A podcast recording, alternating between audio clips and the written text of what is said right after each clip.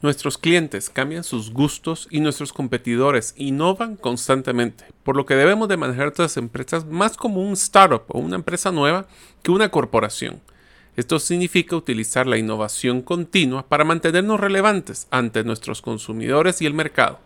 En este episodio conoceremos el método Lean Startup de Eric Rines, que nos enseñará su proceso de cómo crear, medir y aprender rápidamente que es la mejor forma para innovar nuestros productos y servicios de forma permanente. Espero que les sea de mucho valor.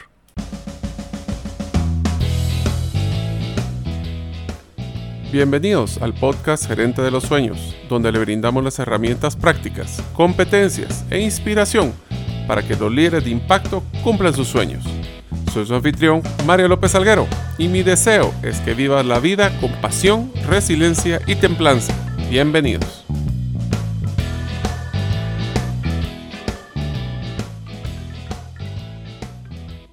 Hola amigos, bienvenidos al episodio número 77 del podcast Gerente de los Sueños. Mi nombre es Mario López Salguero y este mes he decidido iniciar un cambio de vida a una más saludable. Esto significa estar más activo, así como mejorar mi dieta. Les contaré cómo me va con este reto personal en los próximos episodios. Deseo agradecerte que nos escuches el día de hoy. Si todavía no eres parte de la comunidad de los sueños, puedes hacerlo suscribiéndote a nuestros correos electrónicos, ingresando a la página gerentedelosueños.com o a través de nuestro listado de difusión en WhatsApp, enviando tu nombre al más 502, más 502 para aquellos que nos escuchan fuera de las fronteras de Guatemala y el número de celular 5017-1018. Repito, 5017-1018. Hola amigos, vamos a empezar con el concepto de qué es una startup. Una startup es una empresa que está iniciando funciones y es una institución humana diseñada para crear un nuevo producto o servicio bajo condiciones de incertidumbre extrema. Adicionalmente, una startup necesita del fracaso y el aprendizaje continuo como mecanismos para evaluar sus hipótesis de partida. En pocas palabras, no tenemos una certeza, sino que vamos a crear hipótesis y vamos a ir validando en el camino porque existe mucha incertidumbre. Estas son las bases que creo que deberíamos de aplicar en cualquiera de las empresas a la hora de que tenemos que innovar, cambiar, renovar un producto o servicio o simplemente la forma como podemos mantenernos relevantes en nuestro negocio y en el mercado. Es por esto que vamos a conocer en este episodio el método de Lean Startup de Eric Rines, que es cómo crear empresas de éxito utilizando la innovación continua, como que si fuéramos una startup. Así que empecemos con las bases del método de Lean Startup. Una startup, como lo utiliza una analogía el autor, es como un automóvil de combustión interna, que es impulsado por dos grandes círculos de feedback o de retroalimentación. El primero se encuentra dentro del motor. Cada diminuta explosión dentro del cilindro suministra la fuerza motriz necesaria para hacer girar las ruedas, pero también impulsa la ignición para poder hacer la siguiente explosión. Los startups tienen un motor parecido, le llamaremos el motor de crecimiento. Cada nueva versión de un producto, cada nueva característica y cada nuevo programa de marketing es un intento de mejorar este motor de crecimiento. Pero no todos los cambios acabarán siendo mejoras. El desarrollo de nuestros productos se da en medio de grandes dificultades. Gran parte del tiempo en la vida de una startup transcurre poniendo a punto el motor a través de mejoras de productos, el marketing o sus operaciones. En pocas palabras, tenemos que mejorar constantemente para no mantenernos en un círculo de irrelevancia. Al revés, queremos mantenernos relevantes constantemente. El segundo circuito de feedback importante en un automóvil es el que le da el que tiene entre el conductor y el volante. Este círculo es tan inmediato y automático que a menudo ni siquiera pensamos en él. Si viaja cada día para ir a trabajar, probablemente nosotros ni siquiera nos acordamos qué giros, qué vueltas o qué movimientos hicimos en el vehículo. Si viajamos, en cambio, en un cohete, tenemos que leer muy bien las instrucciones, porque son muy precisas, sobre todo de cómo manejar la propulsión, cómo poder disparar cada, cada área, o inclusive cómo cambiar de dirección. El mínimo error en este movimiento o en este momento en el lanzamiento podría conducir a resultados catastróficos. Desgraciadamente, demasiados negocios parecen estar diseñados para planificar cómo lanzar un cohete, en vez de hacerlo como manejar un vehículo. Prescriben los pasos como dato a dato y los procesos se vuelven realmente burocráticos y lo que queremos nosotros es que sean guías para poder tener ese nivel de manejo de una forma autónoma. En la mayoría de las herramientas del management tradicional no están diseñadas para prosperar en un duro eh, suelo de incertidumbre extrema, como pasó ahora después de la pandemia, en donde están usualmente creciendo estas startups. El futuro es impredecible. Los consumidores disponen de una creciente gama de alternativas y el ritmo de cambio se acelera constantemente. Aún así, la mayoría de las startups ya están en unos garages o en sus propios lugares donde van a surgir como, como empresas consolidadas. Todavía se gestionan algunos bajo un modelo de estándares empresariales como que si fueran una corporación y lo que o para inclusive hacer una planificación estratégica de 5 a 10 años, cuando realmente no sabemos cómo se va a mover el mundo, probablemente en unos próximos 2 a 3 meses. El modelo Lean Startup, en cambio, está diseñado para enseñar a conducir una startup a través de la experimentación. En lugar de hacer planes complejos basados en muchas asunciones, se pueden hacer ajustes constantes con un volante llamado el circuito de feedback, que es crear, medir y aprender, que es el núcleo central de este método. A través de este proceso de dirección, podemos aprender cómo saber si se ha llegado el momento de hacer un giro drástico, o lo que llevamos a llamar un pivote, o si debemos de perseverar en nuestra trayectoria actual. Cuando tenemos un motor revolucionado, el método de Lean Startup ofrece mecanismos para que el negocio se amplíe y crezca de una mejor velocidad. Los startups también tienen un objetivo, un destino en mente, que es crear un negocio próspero, adicionaría sostenible, que cambia el mundo. Este objeto es la visión de la startup. Para llevar a un buen término esta misión, las startups deben emplear una estrategia que incluye un modelo de negocios, un mapa de productos, un enfoque relativo hacia los socios o los stakeholders y los competidores, que tenemos que tenerlos bien claros qué es lo que están haciendo y cuál es su propuesta de valor, así como las ideas sobre quiénes serán sus principales consumidores. El producto es el resultado final de esta estrategia. Los productos cambian constantemente a través del proceso de optimización. Por eso es que no necesariamente es cambiar radicalmente los productos, es renovar o refrescar los productos basado en los eh, cambios eh, constantes de las necesidades de los consumidores. De vez en cuando, la estrategia debe cambiar, como lo platicábamos, el concepto de un pivote. Los emprendedores lo dan todo con tal de ver que su startup llegue a las metas. Cada contratiempo es una oportunidad para aprender cómo llegar al punto donde se quiere hacer, o donde se quiere llegar, mejor dicho, como el conocimiento validado. Como vemos, el método eh, Lean Startup redefine los esfuerzos de una startup como experimentos que prueban sus estrategias para ver qué partes son brillantes y cuáles pueden ser hasta descabelladas. Un experimento de verdad sigue siendo el método científico. Empieza con una hipótesis que hace, que unas, eh, que hace predicciones sobre lo que supuestamente puede pasar. Como ahora de los, el mundo es tan cambiante, pues vamos a manejar conceptos de hipótesis que hay que validar constantemente. Entonces hacemos una prueba empírica de estas predicciones. Del mismo modo que la experimentación científica se basa en la teoría, la experimentación de la startup se guía por una visión. El objetivo de cada experimento de la startup es descubrir cómo crear un negocio sostenible a partir de esta visión. Un ejemplo de esto fue, por ejemplo, la empresa de, sapos, que es este sapos no de, los, de los anfibios, sino ZAPPOS, que es una empresa que se creó para poder vender zapatos eh, por internet, donde tenía una hipótesis de que sí existen personas que sí, porque todos antes existía el concepto de que queríamos probarnos los zapatos para poder comprarlos y ellos hicieron una hipótesis de que la gente quería comprar zapatos online. Si Zappos hubiera hecho un estudio de mercado, habría podido analizar lo que los consumidores creen que quieren. Pero cuando un producto, aunque sea simple, la empresa aprendió más creando una página de demostración y empezar a validar sus asunciones en vivo con los clientes.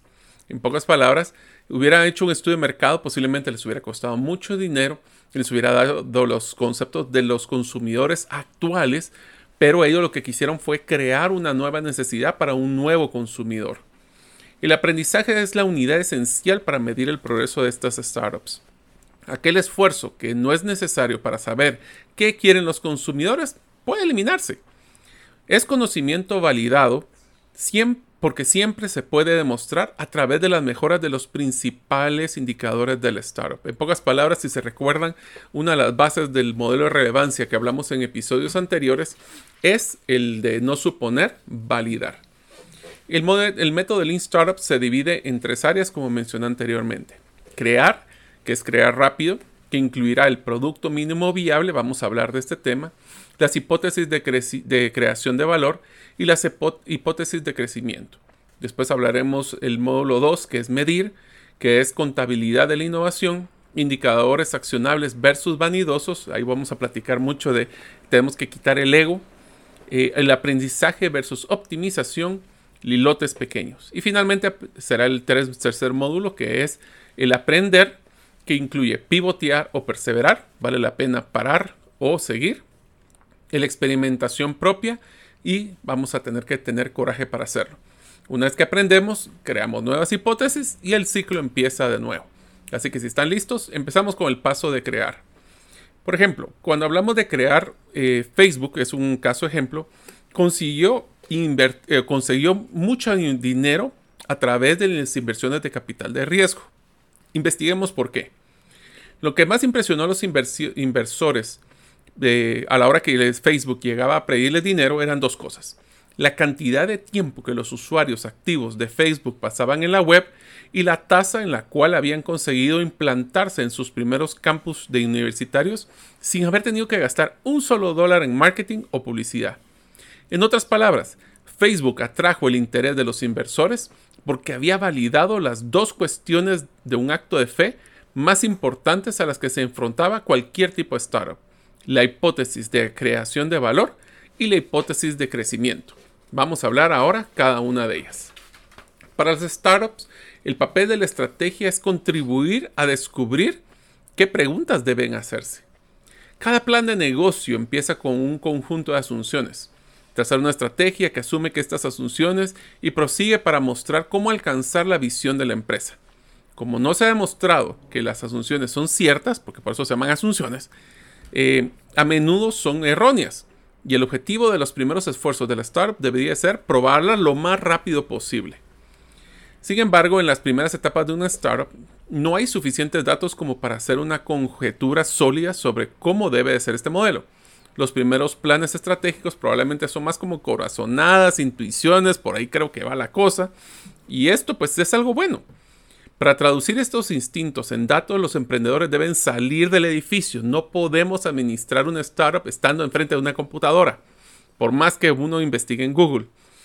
Para ello debe poner en marcha lo que llamaremos un producto mínimo viable, con el objeto de confirmar que sus preguntas de acto de fe, como por ejemplo si mi producto le interesa a la gente o podré ganar dinero con ello, van a estar basados en la realidad como comentario les quiero decir que esto del Minimum Viable Product o el producto mínimo viable es una forma muy interesante cuando queremos hacer un lanzamiento de un nuevo producto. ¿Por qué? Porque a veces queremos que esté perfecto y a veces la perfección va en contra de lo práctico. Y es por esto que nosotros tenemos que buscar cuál es lo mínimo que un cliente estaría dispuesto a pagar por este producto, lanzarlo, validarlo y evaluar qué son esas percepciones de valor que tienen. Si hay un tema de este episodio que les recomiendo es este concepto del producto mínimo viable. El objetivo de este primer contacto con los consumidores a través del producto mínimo viable no es obtener respuestas definitivas. En lugar de eso, lo que se pretende es aclarar a un nivel básico y hasta un poco burdo si entendemos a nuestro cliente potencial y los problemas que él tiene. Con este entendimiento podemos crear un consumidor arquetipo. Este es básicamente un concepto de definir la personalidad del consumidor eh, y las características de estos consumidores. Se puede hacer en un breve documento que busque humanizar al consumidor objetivo propuesto. Entre más enfocado esté en los nichos, eh, está mejor enfocado a las riquezas. De las riquezas está en los nichos, dice Pat Flynn, que es otro, otro autor de otro libro.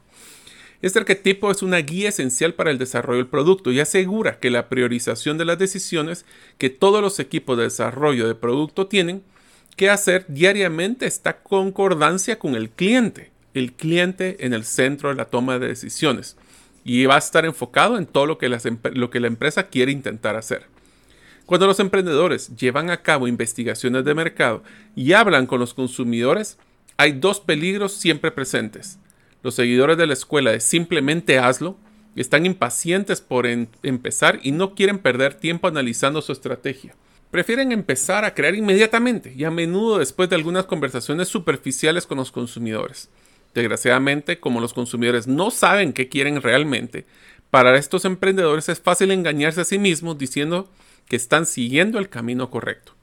Otros emprendedores pueden ser víctimas de la parálisis análisis, refinando constantemente sus planes en este caso hablando con los consumidores, leyendo informes, desarrollando estrategias teóricas que también posiblemente son inútiles. Y generalmente el problema con la mayoría de los planes de los emprendedores no es que no sigan principios estratégicos sólidos, sino que los han hecho en los que están basándose o los hechos en que se están basando son erróneos.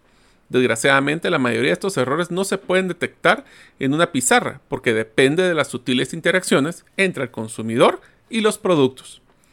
Si demasiados análisis es peligroso, pero ninguno puede llevar al fracaso, ¿cómo saben los emprendedores cuándo dejar de analizar y empezar a crear? Y la respuesta está en el producto mínimo viable. Esto me recuerda cuando mi papá eh, le conté que quería pedirle la mano de casamiento a, a mi novia, la que ahora es mi esposa. Y él me dijo, mi hijo, cuando tú quieras tomar esta decisión, te quiero recomendar dos cosas. Uno, tienes que ser sumamente responsable ya que vas a tener responsabilidades, vas a crear una familia, vas a tener que tener eh, ciertas, eh, pues, no problemas, pero vas a tener demandas eh, de, finanzas porque van a haber gastos. Pero lo segundo es que también tienes que ser altamente irresponsable. Porque si quieres juntar todo lo que necesitan en una familia, nunca te vas a casar. Así que algo así va a ir el proceso de análisis del producto mínimo viable. Antes de continuar con nuestro episodio, deseo adelantarte una gran, gran noticia. Próximamente les vamos a compartir el lanzamiento de nuestro primer libro que hemos sido coautor con César Tánchez, mi socio, que se llama Las 10 razones para invertir en criptomonedas y 5 para no hacerlo. Espero poder brindarle la noticia de lanzamiento próximamente, así que síganos en nuestras redes o sea parte de la comunidad de los sueños. Ahora continuamos con nuestro episodio. La lógica detrás del concepto del producto mínimo viable se basa en concepto de actos de fe. Y es que un producto mínimo viable ayuda a los emprendedores a empezar con el proceso de aprendizaje lo más rápido posible. No es necesariamente el producto más pequeño que se puede imaginar. Es la forma más rápida de entrar en el círculo de feedback o retroalimentación de crear, medir, aprender con el mínimo esfuerzo necesario. Al contrario, lo que con el tradicional desarrollo de productos que normalmente requiere un periodo de incubación, eh, RD, eh, un montón de reflexión y alcanzar posiblemente el perfecto producto, el objetivo del producto mínimo viable es el proceso de aprendizaje de entrada y no necesariamente acabarlo. A diferencia de un prototipo tradicional o una prueba de concepto, un producto mínimo viable no solo está diseñado para responder las cuestiones técnicas y de diseño, ya que su objetivo es probar la hipótesis fundamental del negocio. Uno de los aspectos más irritantes del producto mínimo viable es el reto que supone para las nociones tradicionales de calidad, aquí es donde el concepto de calidad total puede entrar en conflicto. Los mejores profesionales y artistas aspiran a crear productos de calidad. Es un tema, muchos parece como que fuera un artista, es un tema de honor. Pero estas discusiones sobre la calidad presuponen que la empresa ya sabe los atributos del producto que son los que el cliente percibirá como que valen la pena. Y en una de las startups, esta asunción es, arriesgada de sostener. A menudo no sabemos con seguridad, o puede ser que el consumidor cambie constantemente, ni siquiera saben lo que el, el consumidor quiere. A veces ni siquiera el consumidor sabe lo que quiere. El producto mínimo viable a veces parece ser una tal vez de baja calidad, para los consumidores. Esto por eso yo le digo, hay un concepto que me encanta que dice, nuestros productos tienen que ser eternamente beta. ¿Qué quiere decir? Nunca están terminados y siempre tienen que estar mejorándose. Si es así, deberíamos de usar esto como una oportunidad para aprender cuáles son los atributos que en el momento está valorando los consumidores. La mayoría de los emprendedores y equipos de desarrollo de productos sobreestiman la cantidad de elementos que requiere un producto mínimo viable. Por esto, esta es una de las mejores recomendaciones del libro. Cuando en dude, simplifique. A veces por meter mucho, metemos poco de lo que realmente el cliente valora. Un resultado común del producto mínimo viable es la invalidación del modelo de crecimiento propuesto por la empresa, dejando claro, que se necesita otro enfoque. Esto puede pasar inclusive si el producto eh, mínimo viable es rentable para la empresa. Rentable no significa escalable. Si un modelo de crecimiento formal, muchas empresas caen en la trampa de satisfacerse con un pequeño negocio rentable, cuando un pivote o un cambio de estrategia podría llevarlo a un crecimiento significativo. La única manera de saberlo es haber probado sistémicamente el modelo de crecimiento con clientes reales. Ahora entramos al módulo 2, que es medir. En una empresa tradicional, un directivo que promete que entregará un resultado y lo hace, y no lo hace, se encuentra en graves problemas. Solo hay dos explicaciones posibles, un error en la ejecución o en la planificación, y ambos son inexcusables. Pero los directivos que manejan una startup se enfrentan a un problema todavía más difícil. Si los planes y las proyecciones que hacen están llenos de incertidumbre, ¿cómo se puede reivindicar el éxito cuando se ha fracasado al intentar alcanzar los resultados que se habían prometido? Dicho de otra manera, ¿cómo puede saber el director financiero o el capitalista de riesgo que hemos fracasado porque hemos aprendido algo crucial? Y no porque estamos haciéndonos el tonto o íbamos totalmente descarrilados.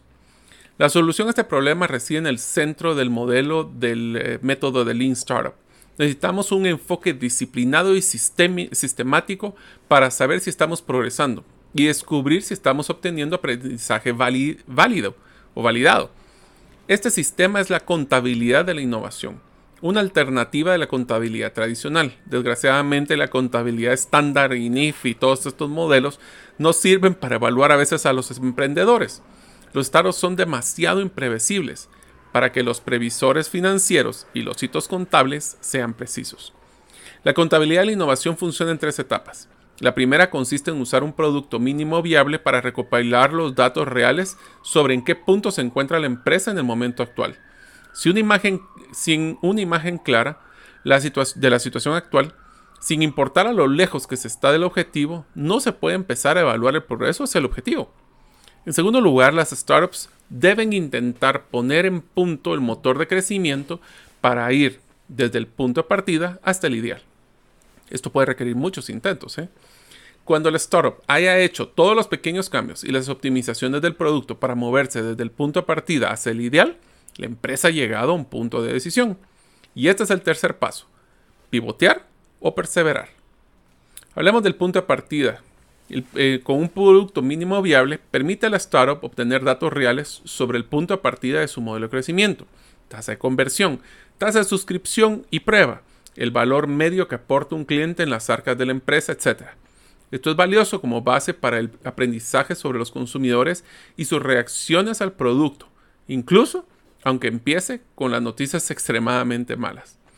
El segundo punto es poner el, motor a punto o afinar el motor, se llama tradicionalmente. Cuando se ha establecido un punto de salida, la startup puede trabajar para alcanzar el segundo hito de aprendizaje, que es afinar el motor. Cada iniciativa de desarrollo o de producto o de marketing de cualquier otra actividad debe llevar a cabo una, que lleva a cabo una startup debería tener un objetivo de mejorar uno de los factores claves del modelo de crecimiento. Por ejemplo, una empresa puede dedicar su tiempo a mejorar el diseño de su página web para que sea más fácil de usar por parte de los consumidores. Esto supone que la tasa de utilización de la web es un factor clave del crecimiento y que su punto de partida es inferior al que la empresa le gustaría. Para demostrar el aprendizaje validado, los cambios en el diseño deberían de mejorar dicha tasa de utilización. Si no lo hace, el nuevo diseño debería juzgarse como un fracaso. El tercero, pivotear o perseverar. Con el tiempo un equipo está aprendiendo cuál es el camino hacia un negocio sostenible y verá que las cifras de su modelo aumentan desde los niveles horribles del punto de partida establecido por el, producto mínimo viable y convergen hacia algo similar al ideal del plan de negocio. Una startup que fracasa en este aspecto verá que el ideal se aleja cada día más Y cuando esto se hace bien, ni siquiera el campo de distorsión de la realidad más poderoso será capaz de cubrir este hecho. Si no se cambian los factores claves de crecimiento del modelo de negocio, no se va a progresar.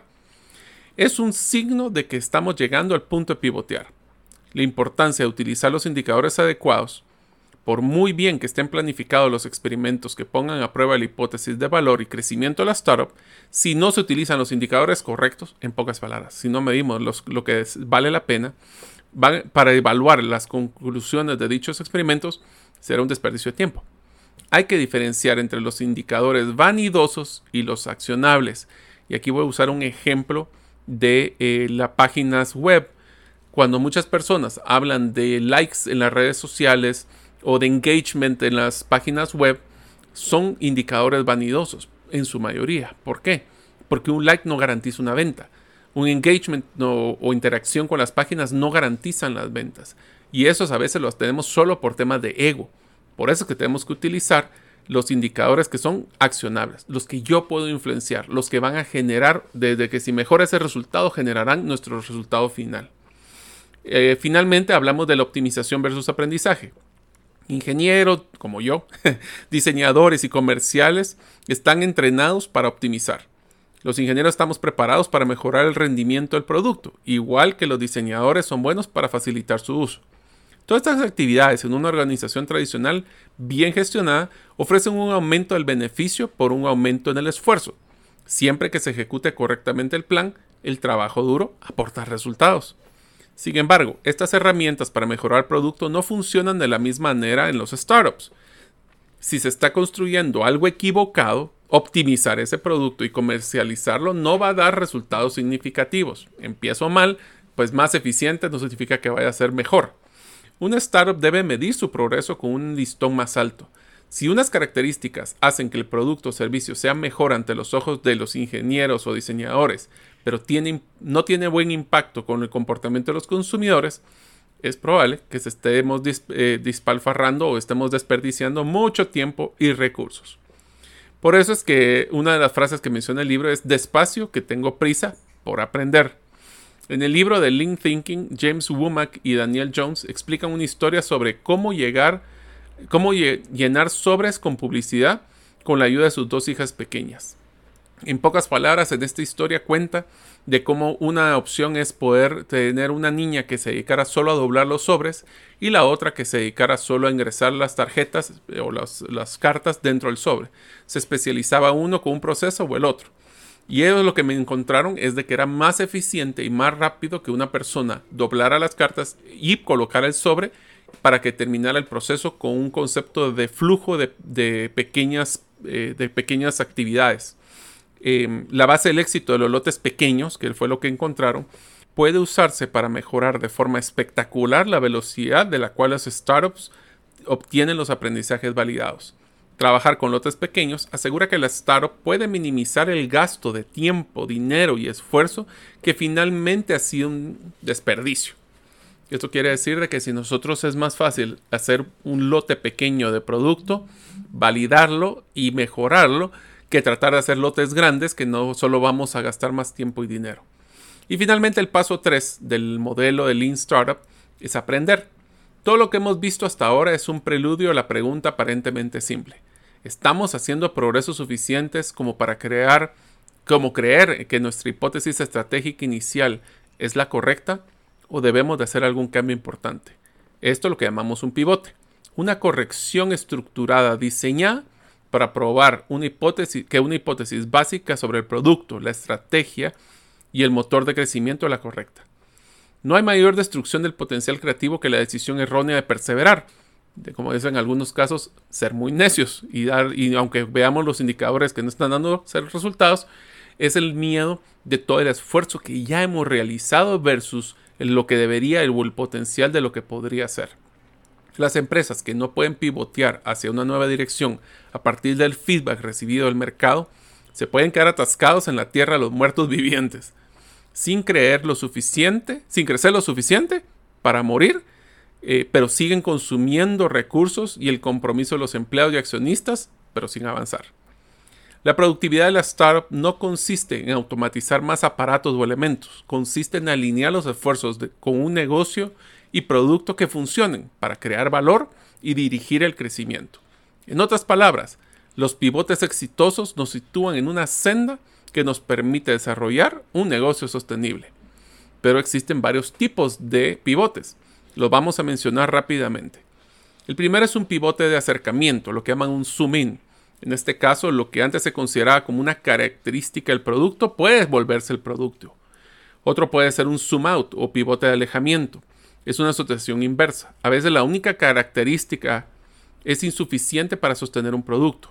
En este tipo de pivote, lo que se considera es que el producto entero se convierte en una simple característica para un producto mayor. mayor. Un ejemplo es que Amazon pasó de vender únicamente libros a comercializar todo tipo de productos en la web.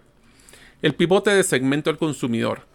En este pivote la empresa se da cuenta de que el producto que está creando resuelve un problema real para los consumidores reales, pero que estos no son el tipo de consumidor que inicialmente había planeado atender. Un pivote de necesidades del consumidor. Como resultado de alcanzar un conocimiento del consumidor extremadamente bueno, a veces está claro que el problema que se intenta solucionar no es demasiado importante para el cliente, sin embargo, debido a que esta gran intimidad con el consumidor, descubrimos que existen otros problemas que son importantes y que nuestro equipo puede solucionar. En muchos de estos casos, estos problemas relacionados pueden requerir algo más que un reposicionamiento del producto existente. En, otros puede demandar un producto totalmente nuevo. De nuevo, eh, redundantemente, es un caso en el que la hipótesis del producto se confirma parcialmente. El consumidor objetivo tiene un problema que vale la pena solucionar simplemente que el que no se había anticipado anteriormente. El pivote de arquitectura de negocio. Las empresas suelen seguir una de estas dos arquitecturas de negocio mayoritarias. Alto margen y bajo volumen o bajo margen y alto volumen. En el, en el primero habitualmente se asocia con los negocios de venta de empresa en empresa, usualmente llamados el B2B y el segundo es el de productos a consumidor, o llamado B2C. En un pivote de arquitectura de negocios, algunas empresas abandonan la estrategia de alto margen y bajo volumen, pasándose el mercado de las masas. Otros originalmente diseñados para las masas se transforman y pasa a ser un modelo que requiere ciclos de venta largos y costosos. El pivote de captura de valor. Hay muchas formas de capturar el valor que crea una empresa. Estos métodos suelen denominarse monetización o modelos de ingresos. A menudo los cambios en la forma de capturar el valor por parte de la empresa pueden tener consecuencias de gran alcance para el resto del negocio, el producto y las estrategias de mercadeo. El pivote de motor de crecimiento. Hay tres motores de crecimiento que propulsan una startup.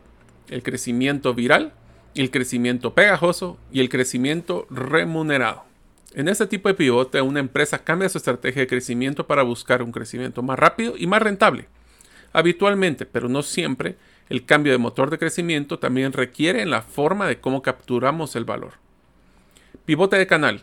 En la terminología de ventas habituales, el mecanismo a través del cual una empresa entrega sus productos a los consumidores se llama el canal de ventas o canal de distribución. Por ejemplo, los bienes de consumo envasados se venden en una tienda de comestibles y los automóviles en general se venden por los concesionarios, menos Tesla. A menudo los requerimientos del canal determinan el precio, las características y el panorama competitivo del producto. Un pivote de canal es el reconocimiento de que la misma solución básica puede suministrarse a través de un canal diferente con mayor efectividad. Y finalmente el pivote de tecnología. Una empresa puede descubrir una forma diferente para alcanzar una misma solución usando una tecnología completamente distinta. En estos casos el segmento de consumidores del modelo de captura del valor y los canales son los mismos, pero la nueva tecnología puede proporcionar unos resultados superiores en comparación con la tecnología existente. Ahora vamos a hablar de experimentar con, en carne propia. El problema con los ejemplos conocidos de pivotes es que la mayoría de la gente se familiariza con las estrategias que al final tienen éxito, aplicadas por empresas famosas. Aquello que generalmente es menos conocido son los pivotes que se han necesitado para descubrir esas estrategias. Las empresas tienen un fuerte incentivo para hacer girar sus historias de relaciones públicas alrededor de lo heroico del fundador y hacer que parezcan que su éxito es inevitable ya que es resultado de una buena idea. Aún así, las startups suelen pivotear hacia la estrategia que les parece similar a una empresa de éxito. Lo importante es no poner mucho énfasis en estas analogías. Es extremadamente difícil saber la analogía que se ha trazado bien. ¿Hemos copiado los elementos correctos? ¿O es únicamente superficial? ¿Aquello que ha funcionado en esa industria, será que me va a funcionar a mí? ¿Y lo que ha funcionado en el pasado será un predictor del futuro? Por eso es que los pivotes requieren coraje. Pregúntale a la mayoría de los emprendedores que ha decidido pivotear y le dirán que desearán haber hecho esa decisión antes. Creo que hay tres razones por las que ocurre esto. En primer lugar, los indicadores vanidosos pueden hacer que los emprendedores lleguen a falsas conclusiones y vivan en su propio mundo. Esto perjudica las decisiones de pivotear, porque priva a los equipos de la creencia de que es necesario el cambio. En segundo lugar, cuando un emprendedor no tiene la hipótesis clara, es casi imposible experimentar un fracaso total. Y sin fracaso, no suele existir el impulso necesario para embarcarse en un cambio radical que requiere un pivote. Por último, muchos emprendedores tienen miedo. Reconocen el fracaso puede llevar una moral peligrosamente baja.